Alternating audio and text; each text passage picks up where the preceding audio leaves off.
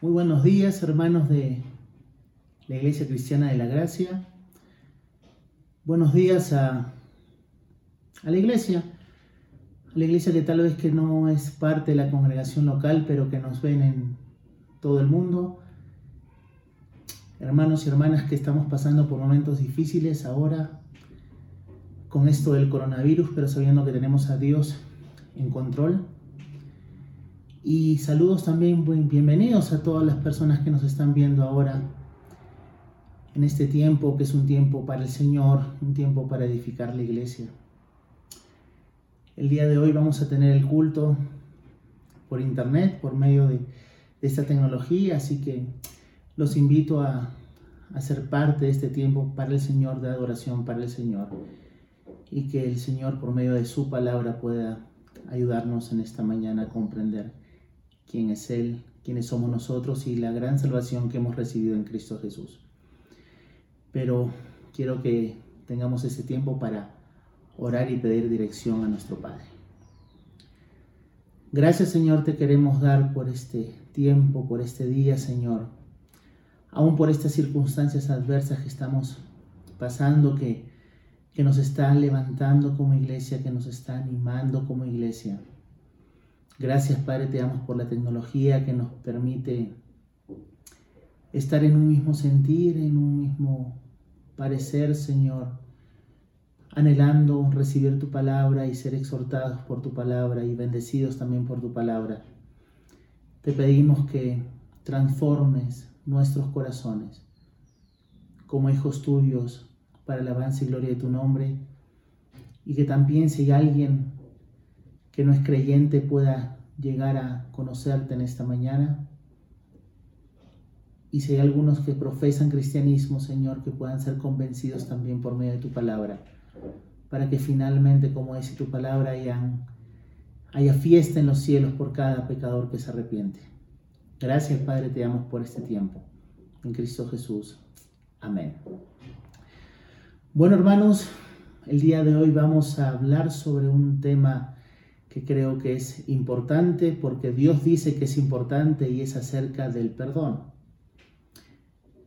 Es un tema que, que siempre nos cuesta, que no sabemos cómo perdonar, que tal vez tenemos personas que no hayamos perdonado hasta ahora y que hemos dejado pasar por mucho tiempo. Tal vez en estos momentos hay alguien que no has perdonado. Y bueno, queremos ir a la palabra de Dios para ver qué nos dice el mismo acerca de, de cómo debemos perdonar. Principalmente estoy hablando a la iglesia, a los hijos de Dios, a los que somos hijos de Dios. ¿Cómo estamos llamados nosotros a perdonar? En Dallas, en octubre del 2019, un ex agente de la policía de Dallas fue sentenciado a 10 años de prisión por matar a un hombre desarmado en su departamento. Mientras las personas que estaban afuera de la sala reaccionaron muy enojadas por la sentencia solamente de 10 años dada a este ex agente o esa ex agente de la policía por matar a una persona en su departamento, creyendo estas personas que era demasiado leve los 10 años que se le había dado. Y al hermano de la víctima se le permitió dirigirse a, este esta ex agente de la policía desde el estrado de los testigos. El joven Brandt Jane le dijo a la ex policía Guiger que cree que su hermano hubiera querido que ella entregara su vida a Cristo y que si puede pedirle perdón a Dios, lo va a obtener. Ni siquiera quiero que vayas a la cárcel, dijo el hermano. Quiero lo mejor para ti, porque sé que es eso exactamente lo que mi hermano querría que hicieras. Y lo mejor sería darle tu vida a Cristo. Te amo como persona. No te deseo nada malo, le dijo el hombre de 31 años, antes de agregar, no sé si sea esto posible, pero ¿puedo darle un abrazo? El juez dijo que podía. Y Brandt y la ex policía se pusieron de pie, se encontraron frente al banco y se abrazaron mientras la ex policía lloraba en un momento de gracia y perdón que nadie esperaba venir. ¿Has pasado en algún momento alguna situación similar? ¿Alguien te ha dañado de esa manera o tal vez te sientes que te han dañado peor? ¿Hay falta de perdón en tu vida para con un amigo, una amiga, tus padres, tus hijos, algún jefe o algún compañero de trabajo, algún hermano en la iglesia? La pregunta que debemos hacer es, ¿deberíamos perdonar todo pecado? Aún así, las personas que nos han ofendido no muestran signos de arrepentimiento. ¿Cómo estamos llamados como hijos de Dios a perdonar? ¿Qué tan serio es para Dios cuando sus hijos no perdonan como fueron perdonados? Es interesante porque cuando estamos en el extremo receptor de la misericordia, naturalmente tendemos a tener el perdón en alta estima, como una de las virtudes más excelsas. Pero cuando somos la parte agraviada, el perdón parece muchas veces una violación inadmisible de esa justicia. Si es Luis dice lo siguiente, todos dicen que el perdón es una idea preciosa hasta que tienen algo por perdonar. Nuestra tendencia humana es pensar que no tenemos mucha necesidad de perdón, pero que lo que nosotros nos han hecho es horrible. Y el día de hoy vamos a leer la palabra de Dios en el libro de Mateo, capítulo 18, los versículos del 23 al 35. Dice la palabra de Dios. Por lo cual el reino de los cielos es semejante a un rey que quiso hacer cuentas con sus siervos. Y comenzando a hacer cuentas le fue presentado a uno que le debía diez mil talentos. A este, como no pudo pagar, ordenó su señor venderle y a su mujer e hijos y todo lo que tenía para que se le pagase la deuda. Entonces aquel siervo postrado le suplicaba diciendo, Señor, ten paciencia conmigo y yo te lo pagaré todo. El señor de aquel siervo, movido a misericordia, le soltó y le perdonó la deuda. Pero saliendo aquel siervo halló a uno de sus consiervos que le debía cien denarios y haciendo de él le ahogaba diciendo, págame lo que me debes. Entonces su consiervo postrándose a sus pies le rogaba diciendo, ten paciencia conmigo y yo te lo pagaré todo. Mas él no quiso sino fue y le echó a la cárcel hasta que pagase la deuda. Viendo sus consiervos lo que pasaba, se entristecieron mucho y fueron y refirieron a su señor todo lo que había pasado. Entonces, llamándole su señor, le dijo, siervo malvado, toda aquella deuda te perdoné porque me rogaste. ¿No deberías tú también tener misericordia de tu consiervo como yo tuve misericordia de ti? Entonces su señor, enojado, le entregó a los verdugos hasta que pagase todo lo que debía. Así también mi Padre Celestial hará con vosotros si no perdonáis de todo corazón cada uno a su hermano sus ofensas. Hermanos, vemos aquí claramente cómo Jesucristo está hablando a sus discípulos. Pero, ¿qué es lo que dio pie a esta parábola, a esta enseñanza de Jesucristo? Si vamos al versículo 21 de Mateo 18, vemos que la palabra de Dios dice lo siguiente. Entonces se le acercó Pedro y le dijo, Señor, ¿cuántas veces perdonaré a mi hermano que peque contra mí? ¿Hasta siete? Jesús estaba hablando del perdón que debe haber en la iglesia entre nosotros, y no solamente entre nosotros, principalmente entre nosotros, pero también la actitud de corazón que tenemos que tener ante la ofensa que recibimos. Pedro, como siempre, uno de los primeros, sino el primero en preguntar, quería resolver una duda que tal vez no era el único que tenía en esos tiempos. porque la enseñanza de los rabinos en ese tiempo era que solamente nosotros podríamos perdonar tres veces cuando se nos ofende. Y ellos aludían al pasaje que vemos en Amós, en el libro de Amós, en el capítulo 1 y en los versículos 3, 6 y 11. Dice la palabra de Dios en Amós capítulo 1. Así ha dicho Jehová, por tres pecados de Damasco y por el cuarto no revocaré su castigo, porque trillaron a Galat con trillos de, de hierro.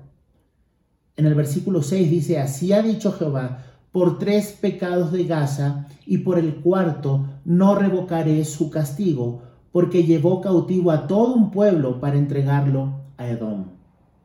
Finalmente el versículo 11 dice, así ha dicho Jehová, por tres pecados de Edom y por el cuarto no revocaré su castigo, porque persiguió a espada a su hermano y violó todo afecto natural y en su furor le ha robado siempre y perpetuamente ha guardado el rencor. Entonces, hermanos, los rabinos tenían esa forma de pensar acerca del pecado. Si Dios perdona solamente tres veces y la cuarta ya no perdona, nosotros vamos a hacer lo mismo. Y esta es la enseñanza que daban. Por eso es que Pedro se acerca y dice, ¿cuántas veces tenemos que perdonar nosotros? ¿Hasta siete? Pero Amós no estaba tratando de presentarnos una lista de las transgresiones. En vez de mencionar un número determinado de pecados, podía haber dicho por muchos pecados. En otras palabras, fue una forma de decir que la copa de maldad de ellos estaba llena y nada podía detener entonces el castigo de Dios que se aproximaba sobre esa tierra. Lo que estaba diciendo Amós con respecto al pecado era peca, peca, peca, pero basta. En determinado momento va a venir el juicio de Dios sobre ustedes.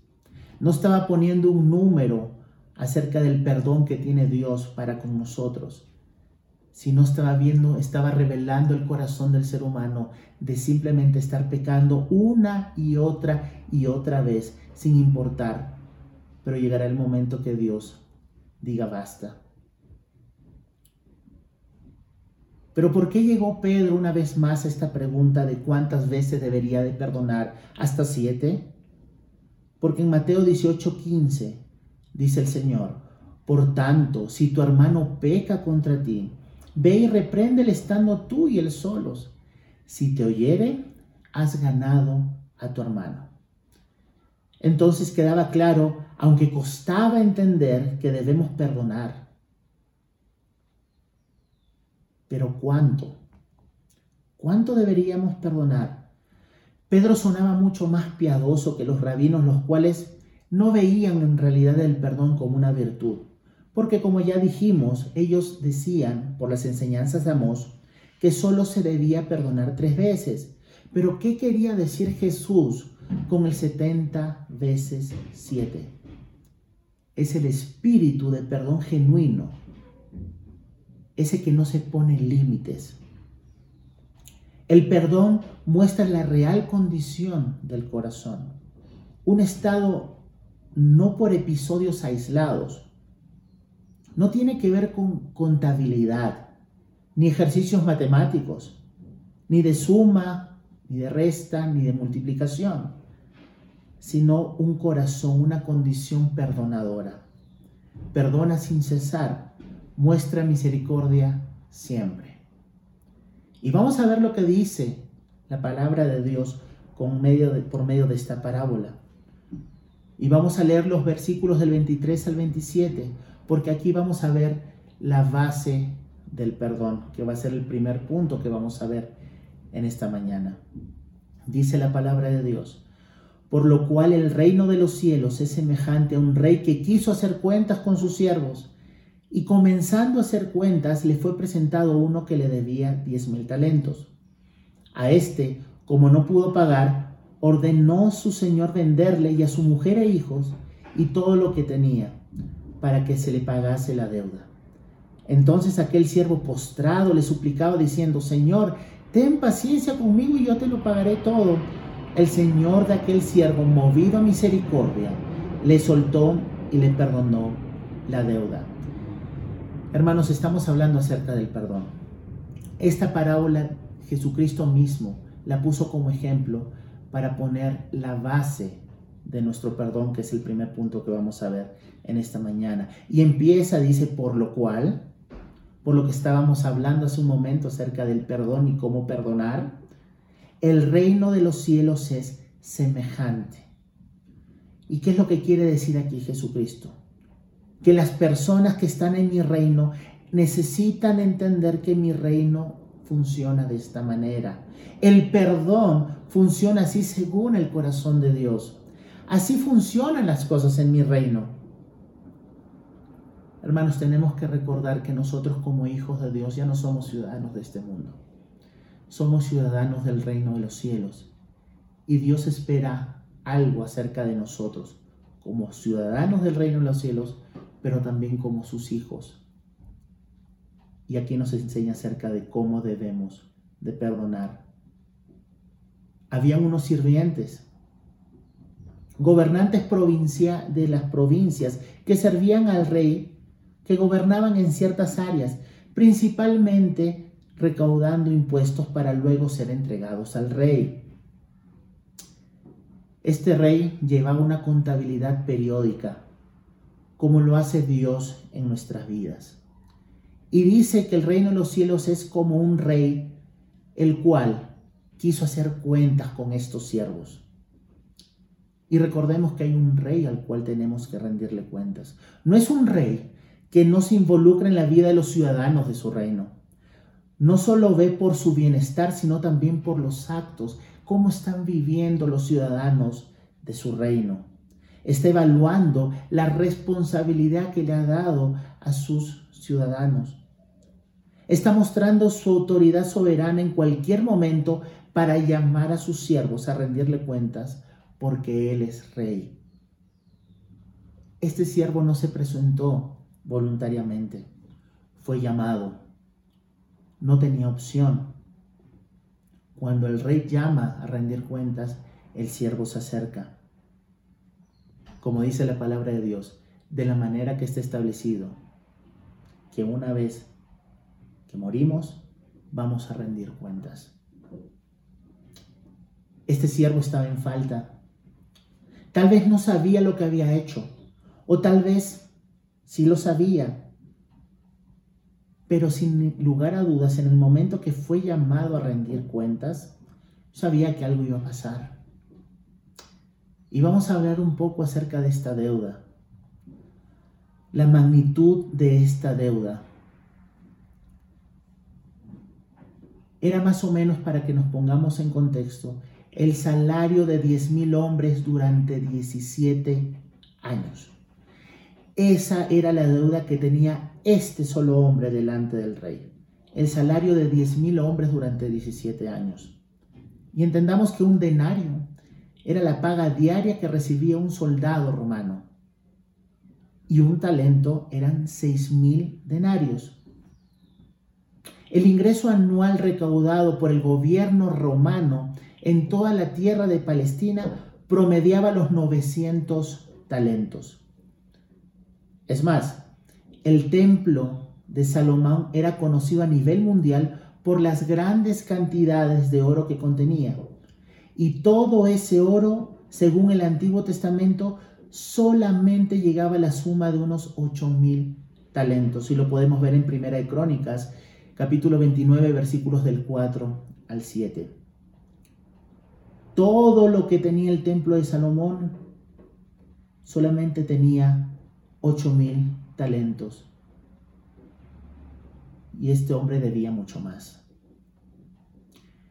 En el tiempo alrededor de Cristo, los ingresos totales recaudados por el gobierno romano de Idumea, Judea y Samaria, los ingresos totales fueron 600 talentos. Los ingresos totales recaudados en Galilea eran 300 talentos. Este hombre debía 10 mil talentos. La reina de Saba, cuando visitó a Salomón y quería darle un regalo que fuera proporcional a la riqueza, le dio 120 talentos. Y lo vemos en Primera de Reyes. 10, 10. Este hombre debía diez mil talentos. Y mira lo que dice la palabra de Dios. A este, como no pudo pagar, ordenó su señor venderle y a su mujer e hijos y todo lo que tenía para que se le pagase la deuda. Y en estos tiempos se hacía eso. Cuando alguien tenía una deuda y no podías pagarla, se hacía eso, venderle a ella, a, a toda su familia, aunque sabemos que no podía pagarla. Pero vamos avanzando en la parábola. Dijo, ten paciencia conmigo y te lo pago. Este hombre no sabía que no necesitaba paciencia, él necesitaba perdón. No tenía conciencia de su deuda, ni la deuda en la cual había entrado y de la cual no podía salir. Y no sabía tampoco de la gravedad de, de lo que había llevado a esa deuda. Y muchas veces pasa eso en la vida de las personas. Cuando son convencidas delante de Dios en algún aspecto que le han fallado, las personas dicen lo siguiente, tengo que mejorar mi vida, tengo que deshacerme de la culpa, creo que puedo ser una mejor persona, quiero darle la vuelta a una nueva hoja, borró mi cuenta nueva, quiero tomar algunas resoluciones en mi vida este año, quiero reformarme, quiero moralizarme. Ha admitido su pecado ha visto la pérdida de su condición y realmente no entiende muy bien cómo se podría pagar la deuda. Y por eso solamente dice, dame una oportunidad y te la voy a pagar. Haré lo mejor que pueda. Y eso es lo que normalmente la gente hace en medio de estas situaciones difíciles. Antes de ser llevado a rendir cuentas, a ver su responsabilidad, no tenía conciencia no sentía o menospreciaba realmente la deuda. La, deuda, si, si este rey no lo hubiese llamado a rendir cuentas, la deuda hubiese crecido y crecido y crecido. Y lo mismo pasa con el pecado. Pero cuando el rey le muestra el costo de su irresponsabilidad, al decirle serás esclavo y venderemos a toda tu familia, ahí realmente lo sintió. Pero ¿cuál fue la respuesta del rey ante esta ilusoria forma de pensar de este siervo que quería pagarle lo impagable? ¿Le dijo acaso el rey, no puedes pagarme fuera? No, eso no dijo. ¿Se burló de la necedad de este siervo al pensar que podría pagarle? No hizo esto. Lo que hizo el rey es no solamente perdonar la deuda, sino la acción que llevó a tal hombre a ese estado de incapacidad. Dice la palabra de Dios que el rey fue movido a misericordia, lo soltó y le perdonó la deuda. Fue movido a compasión de la misma manera que el padre recibió al hijo pródigo sin recriminarle lo que había hecho, sin sacarle en cara nada, sin más ni más, lo perdonó. Esa deuda, esa ofensa personal en contra del rey fue cancelada por él mismo. Y eso es muy importante que recordemos, hermanos. Esa deuda no quedó en el aire. El rey mismo tuvo que asumirla. Y es por eso que ahí entra el Evangelio. Porque muchas veces tenemos en poco el sacrificio de Cristo en la cruz. Sabemos que la salvación es gratuita, pero a Cristo le costó todo, le costó toda su vida. Su vida puesta a nuestro favor. La salvación es gratuita. La gracia también. Pero a veces tomamos la gracia como si fuese algo barato, que no tiene una consecuencia, que no tiene una paga. Y esto lo que vemos aquí, el rey asumió esa cuenta aunque no lo dice explícitamente el texto, pero esa deuda no se debería de quedar en el aire. El rey estuvo dispuesto a asumir él mismo la pérdida simplemente por mostrar misericordia a un siervo sin esperanza. Lo soltó, lo liberó de la obligación de pagar, de esa obligación de la deuda. Lo tomó como un préstamo mas no como una deuda. Lo asumió como algo suyo que perdió, no como la deuda. Entonces podemos ver que la deuda de esa persona ejemplifica lo que es el pecado delante de Dios, lo cual nos produce una deuda realmente impagable. Miren lo que dice Diel Moody. La voz del pecado hace ruido, pero la voz del perdón es más ruidosa. Hemos visto cómo es que el rey perdona a este siervo. Asume él mismo la deuda. El rey mismo, Dios mismo, en Cristo Jesús. Y ahora vamos a ver otro punto que es la falta del perdón del siervo. Versículos del 28 al 30. Pero saliendo aquel siervo halló a uno de sus consiervos que le debía cien denarios, y haciendo de él le ahogaba diciendo, págame lo que me debes. Entonces su consiervo, postrándose a sus pies, le rogaba diciendo, ten paciencia conmigo y yo te lo pagaré todo. Mas él no quiso, sino fue y le echó a la cárcel hasta que pagase la deuda. El problema de la amnesia. Esta persona, este siervo malo, como vamos a ver más adelante que el rey mismo lo llamó así, tenía una muy mala memoria.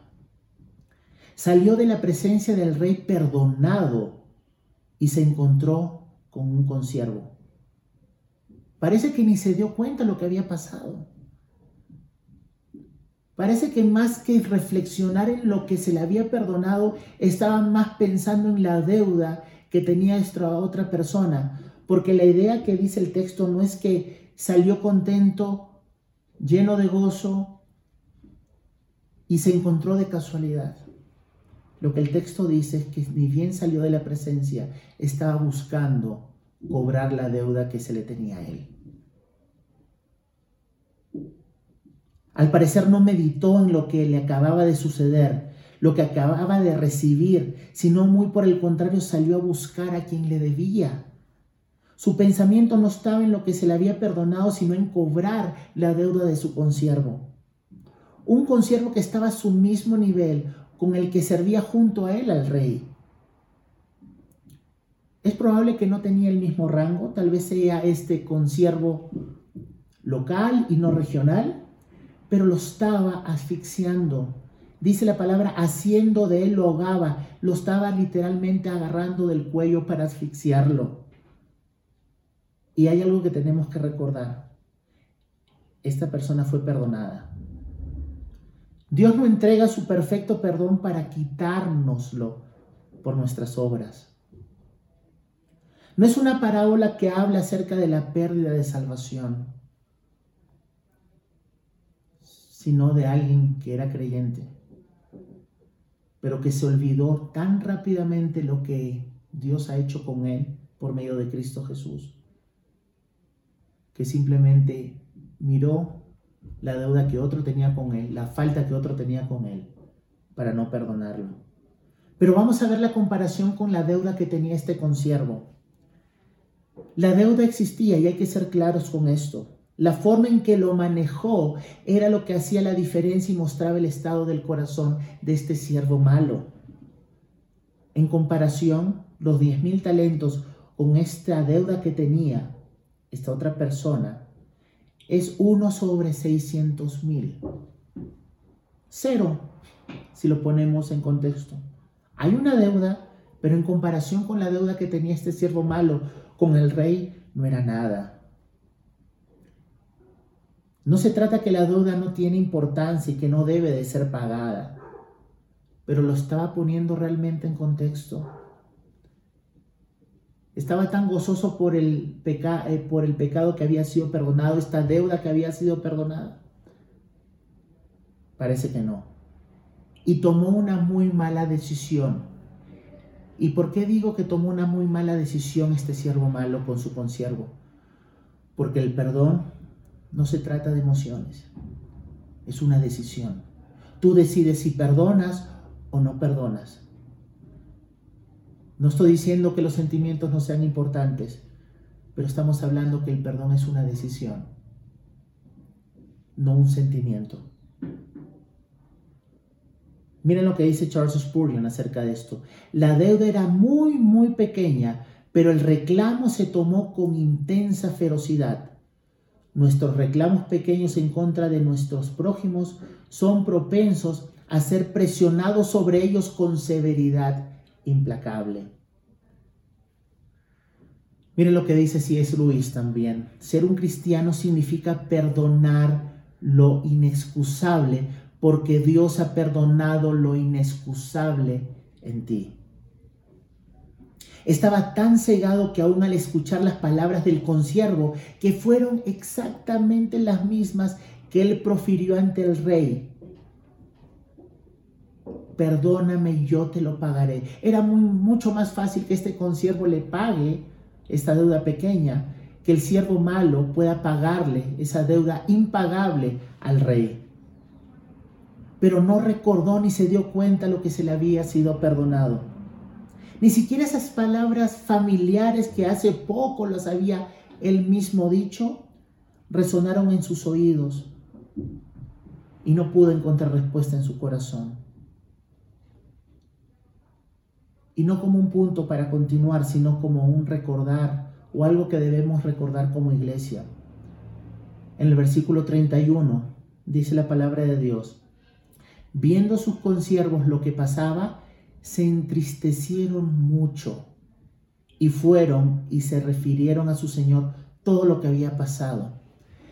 Esta indignación de los siervos, con siervos de este siervo malo, con siervos de este siervo que debía algo mínimo también a este otro, vieron lo que pasaba, se entristecieron. Otras versiones dicen que se indignaron, que se molestaron. Hermano, te hago una pregunta. ¿Cuál es tu reacción cuando puedes ver que hay este tipo de corazón en tu congregación tal vez? Que ves que un hermano no perdona a otro. ¿Te involucras? ¿Te molesta? te indigna esa falta de perdón, sabiendo que Dios nos ha perdonado perfectamente a todos una deuda que no podríamos pagar. Estás involucrado como miembro de tu iglesia en los pecados de otras personas para corregirlos en amor, para ir con tu hermano directamente, como dice Mateo. Si tu hermano tiene algo contra ti, acércate directamente y si se arrepiente, has ganado. Si te escucha o se arrepiente, has, has ganado a tu hermano. O eres indiferente. Miren lo que dice Spurgeon. Otros podían ver la maldad que él no podía ver. A veces somos dolorosamente y para nuestra vergüenza ciegos a nuestra propia conducta pecaminosa y carnal. El ejemplo de Natán con David. David no se dio cuenta del pecado que había cometido con Betsabé y tuvo que venir el profeta Natán para decirle, tú has hecho esto. Había tristeza y molestia por la misericordia del rey menospreciada. Hermanos, no hubo indiferencia de los, de los consiervos. No toleraban la falta de perdón que habían escuchado en este siervo malvado estaban involucrados en el reino de forma activa, fueron con el rey. En la iglesia hay mucha indiferencia con el pecado, con la falta de perdón en este caso. Recuerdan 1 Corintios 5, del 1 al 3, cuando Pablo les dice a la iglesia de los Corintios, cuando había un caso de inmoralidad sexual en la iglesia, no debieron ustedes haberse lamentado por esto, no debieron haber sacado a esta persona en medio de ustedes porque está contaminando a los otros hermanos.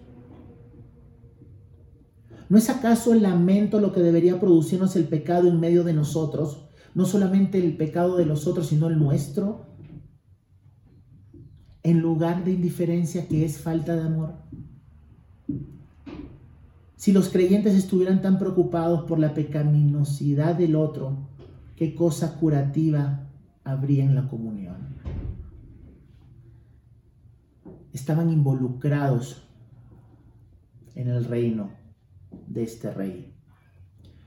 Entonces hasta el, hasta el momento hemos visto la base del perdón, cómo es que este rey perdona lo imperdonable.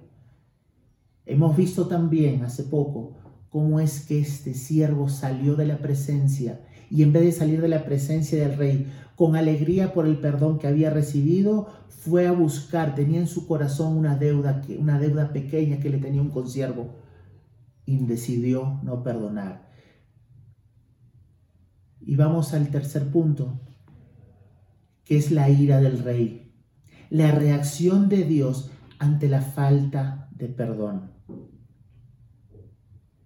Hermanos, Dios detesta la ingratitud y Dios nos va a exigir cuentas, como vamos a ver a continuación.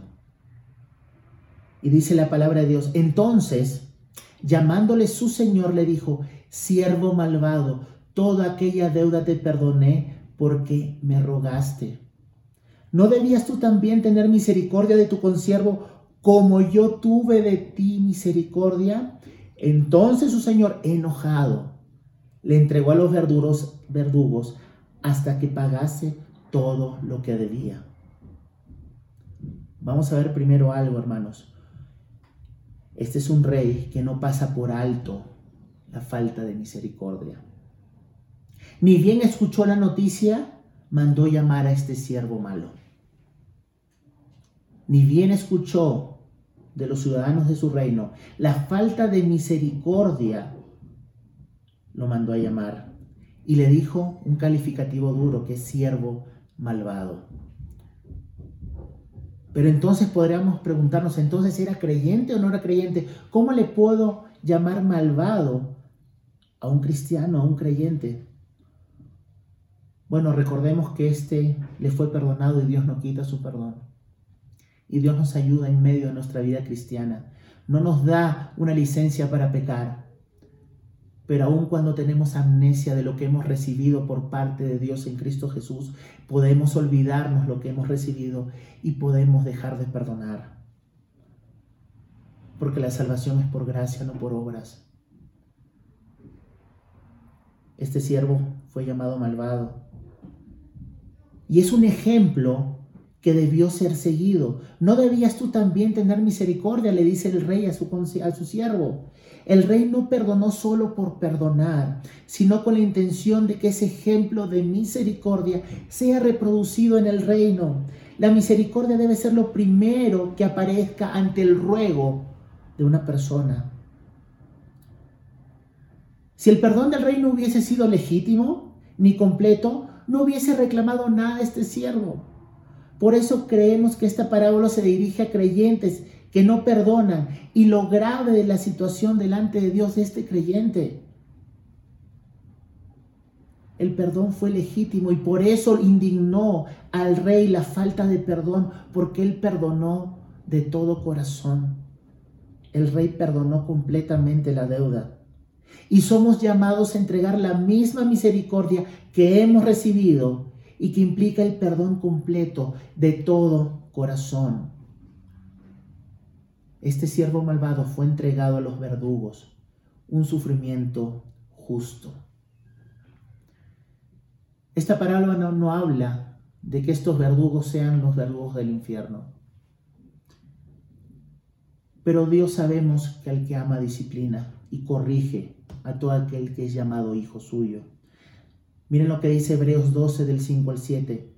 Y habéis ya olvidado la exhortación de que como a hijos se os dirige diciendo, Hijo mío, no menosprecéis la disciplina del Señor, ni desmayes cuando eres reprendido por él, porque el Señor al que ama disciplina y azota a todo el que recibe por hijo. Si soportáis la disciplina, Dios os trata como a hijos, porque ¿qué hijo es aquel a quien el Padre no disciplina?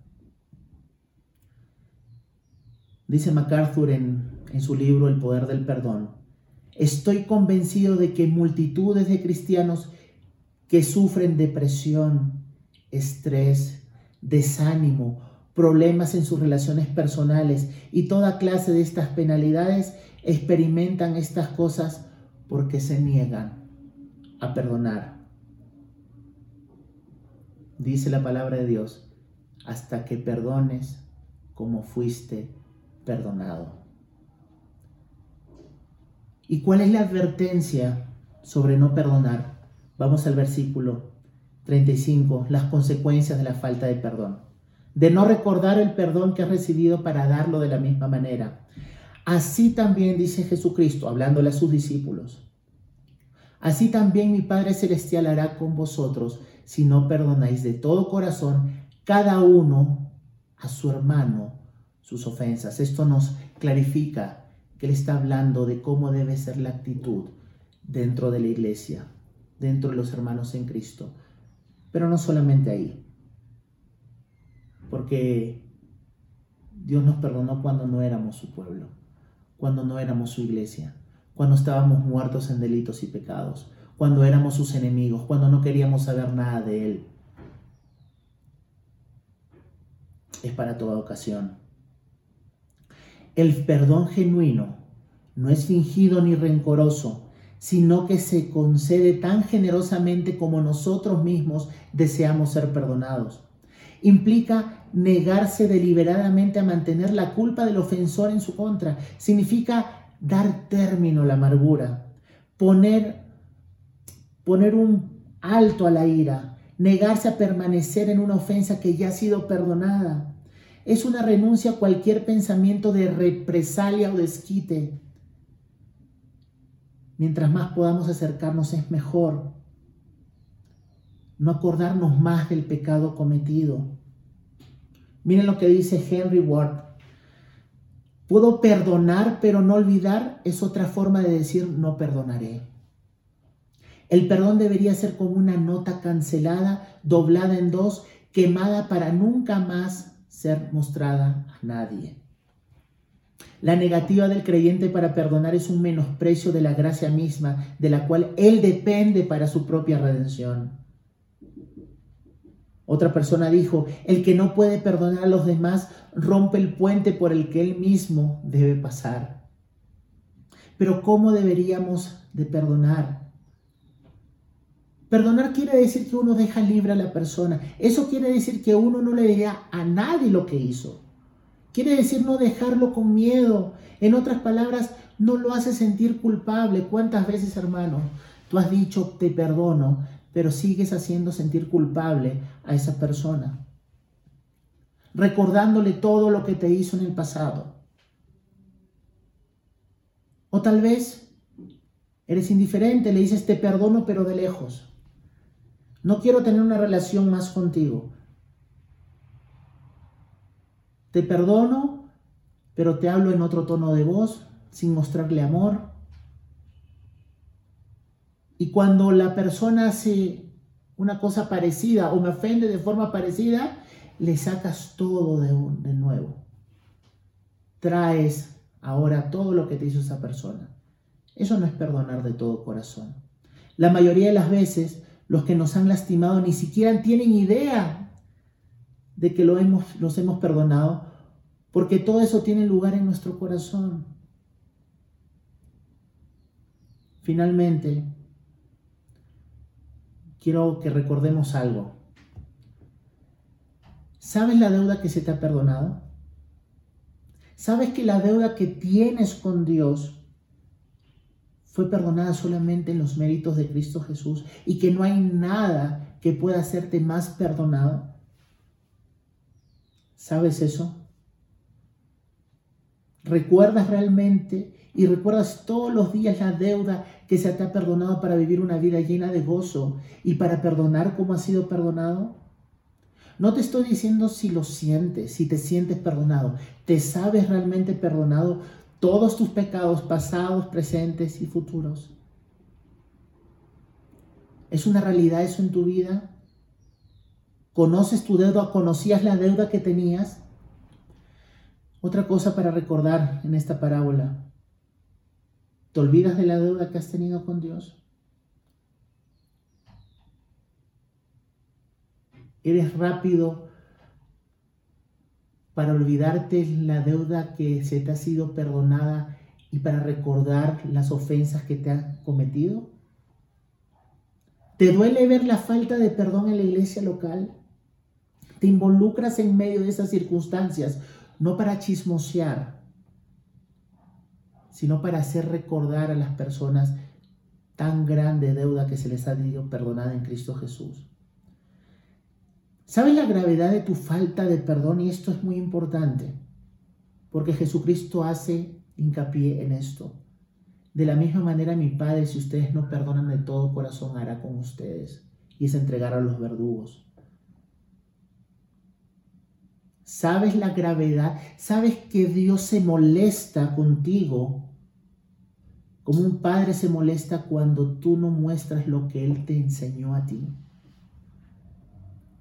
No es que Dios está tranquilo, por llamarlo de alguna manera, ante tu falta de perdón. No es que Dios está mirando a otro lado ante tu falta de perdón. Dios la está viendo y no solamente la ve, sino que se indigna al ver que tú no estás perdonando cuando fuiste perdonado. Dios no toma en poco la falta de perdón de, a los que ha perdonado, de sus hijos, de los que ha salvado por gracia y que los sustenta por gracia hasta la venida de Cristo. Dios no, menos, Dios no toma en menos la falta de perdón de un hijo suyo. No es tomada a la ligera. ¿Saben por qué? Porque no es la voluntad de Dios. La voluntad de Dios es que un hijo suyo perdone como fue perdonado. ¿Has retenido el perdón o estás reteniendo hasta la actualidad el perdón a alguna persona? Miren algunas cosas acerca del perdón de Dios. Dios alcanza personas malas al traerles perdón. El hábito del hombre es el de no reconciliarse si la persona que ofende es una persona de mal carácter, por ejemplo. Dios hace el primer movimiento hacia nosotros con el perdón y el hábito del hombre es hacer reconciliación solo si la parte ofensiva busca el perdón. Hermano, cuando buscaste el perdón de Dios,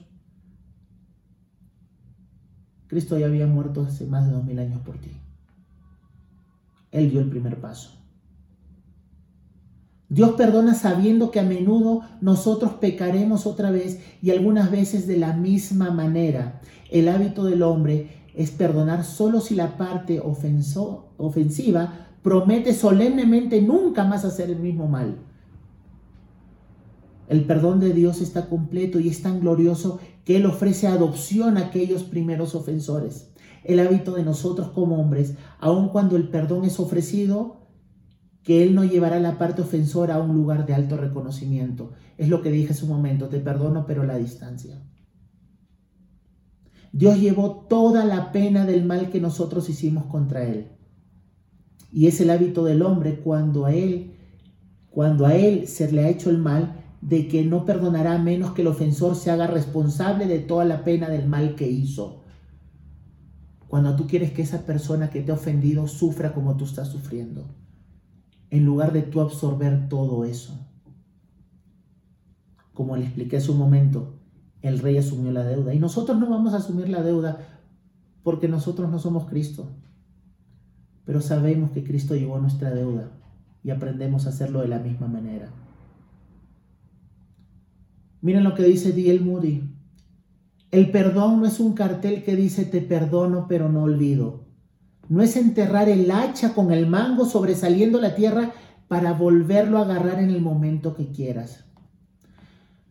Finalmente, tal vez alguien te te ha lastimado y la herida está fresca. O tal vez tienes la herida ahí por muchos años. Tal vez tuviste que perdonar una infidelidad o algo que alguien te hizo, o a tus hijos o tus padres. Tal vez tu padre te hizo algo terrible, o tu madre te hizo algo terrible, o tus amigos, alguien. Te pisotearon, te mintieron. Perdiste tu trabajo tal vez por alguien que te hizo algo daño.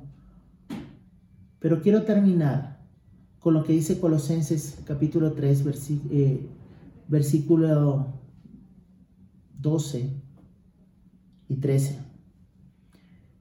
Vestíos pues como escogidos de Dios, santos y amados, de entrañable misericordia, de benignidad, de humildad, de mansedumbre, de paciencia, soportándoos unos a otros y perdonándonos unos a otros si alguno tuviera queja contra otro. de la manera que Cristo os perdonó, así también hacedlo vosotros. Hermanos, ¿estamos perdonando como hemos sido perdonados de todo corazón? Amigos, si tú no eres parte de la iglesia aún y estás escuchando este mensaje, solamente en Cristo puedes conseguir perdón de todos tus pecados. El justo por los injustos para llevarnos a Dios. Al que no cometió pecado por nosotros lo hizo Dios pecado para que fuésemos hecho justicia de Dios en él. Tú no puedes pagar tu deuda y nunca lo vas a poder hacer, aunque lo intentes. Arrepiéntete y cree en aquel que dio su vida por ti. Porque de tal manera amó Dios al mundo que ha dado su único Hijo, para que todo aquel que crea no se pierda, mas tenga vida eterna. Arrepiéntete. El día de salvación es hoy. Vamos a orar. Padre, gracias te queremos dar por este tiempo. Señor, ayúdanos a recordar la deuda que teníamos contigo y que Cristo pagó perfectamente, Señor. Limpia nuestro corazón, Señor. Ayúdanos en estos tiempos a acercarnos tal vez a personas que no hemos perdonado. Que tal vez estamos teniendo una relación, pero que realmente no hemos perdonado como tú nos has perdonado. Perdona por la dureza de nuestros corazones. Perdónanos por no perdonar como tú nos has perdonado, pero ayúdanos. Ya nos has enseñado a perdonar de todo corazón. Ayúdanos en medio de estos tiempos difíciles aquí en Cusco y en la Iglesia Universal también, para tener oportunidades de predicar el Evangelio, de ver las necesidades no solamente de la iglesia local, sino fuera también. Gracias por tu mensaje, gracias por tu palabra y que tu nombre sea glorificado. En Cristo Jesús. Amén.